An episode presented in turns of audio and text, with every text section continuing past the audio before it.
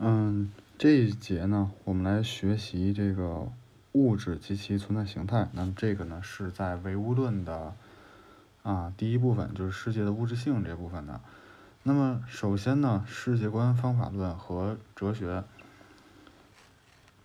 讲的世界观呢，是我们对整个世界的总体看法和根本的观点。那么方法论是我们认识世界和改造世界所遵循的根本方法。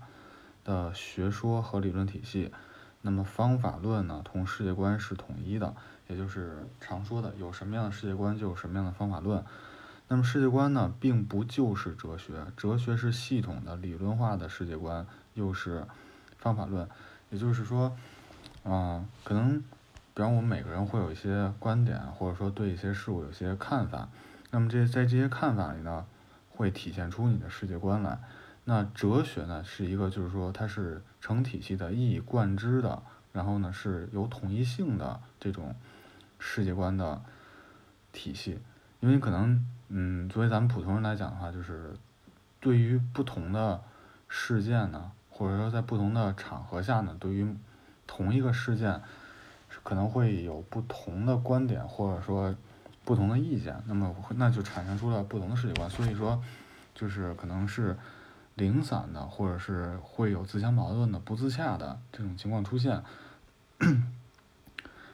那么哲学的基本内容，这个呢是选择题的重要考点。首先，哲学的基本问题就是思维和存在的关系问题。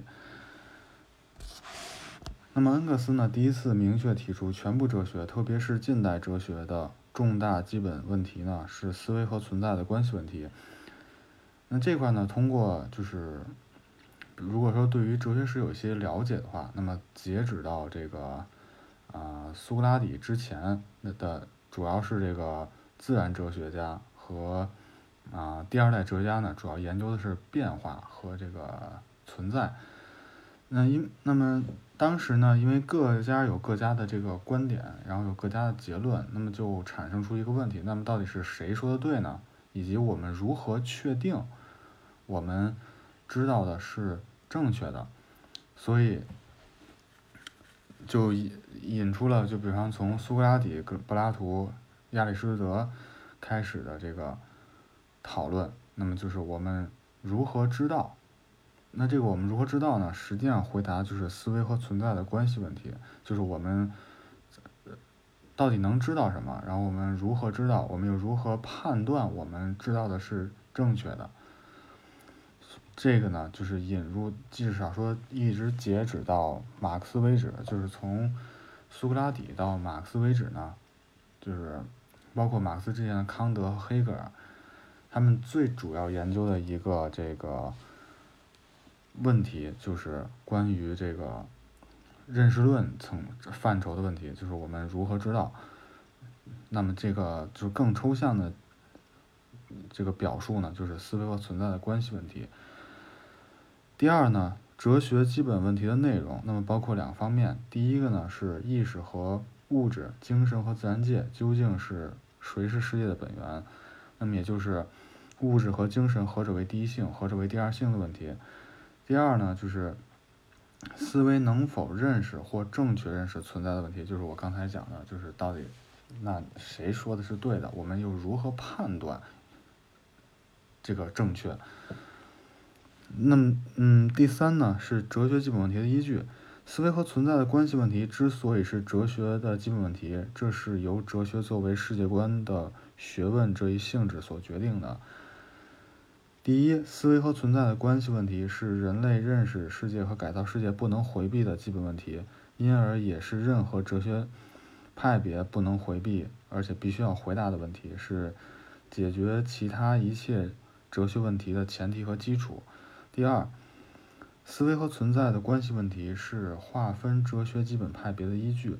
第三呢，思维和存在的关系问题也是人类实际生活中的基本问题，它普遍存在于人类的实际生活中，并决定着人们认识和实践的一个出发点和方向。这是哲哲学的基本问题。那么第三呢，就是唯物。主义和唯心主义，不可可知论和可知论，辩证法和形式上学。那么这也是呃选择题的重要考点。那么首先呢，根据对基本问题第一个方面的不同的回答，也就是说这个哲学基本问题、思维和存在关系问题，那么可以划分出唯心主义和唯物主义两个基本的派别。唯物主义把世界的本源归为物质，主张物质是第一性，意识是第二性，意识是物质的产物。唯心主义呢，则把世界的本源归为精神，主张精神是第一性，物质是第二性，物质是意识的产物。那么哲学家或者是哲学体系呢，属于唯心主义阵营或唯物主义阵营，是哲学的一个这个党性的问题。那么唯心主义和唯物主义哲学的党性这些术语呢，有着这个确定的含义和确定的标准。那么第二就是可知论和不可知论。那么可知论认为呢，世界是可以被认识的，而不可知论呢认为世界是不能被认识的，那么或者是不能被完全认识的。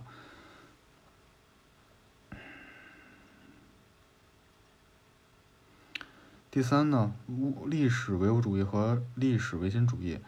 那么就是说，在这个哲学基本问题相相一致的情况下呢，就是。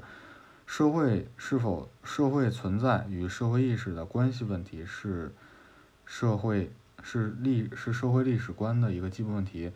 唯历史唯物主义认为呢，社会存在决定社会意识，而历史唯心主义认为呢，社会意识决定社会存在。那么唯心史观的根本局限是片面夸大了精神因素在社会历史中的作用。那么片面的夸大了个人在历史上的作用，否定了人民群众创造历史的作用。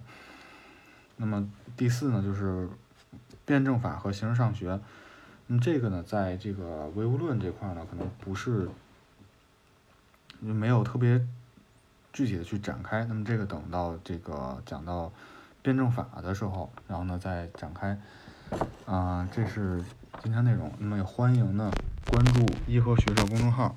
然后以及这个东南大学国家发展与政策研究院公众号，然后呢是我是在这儿上班啊。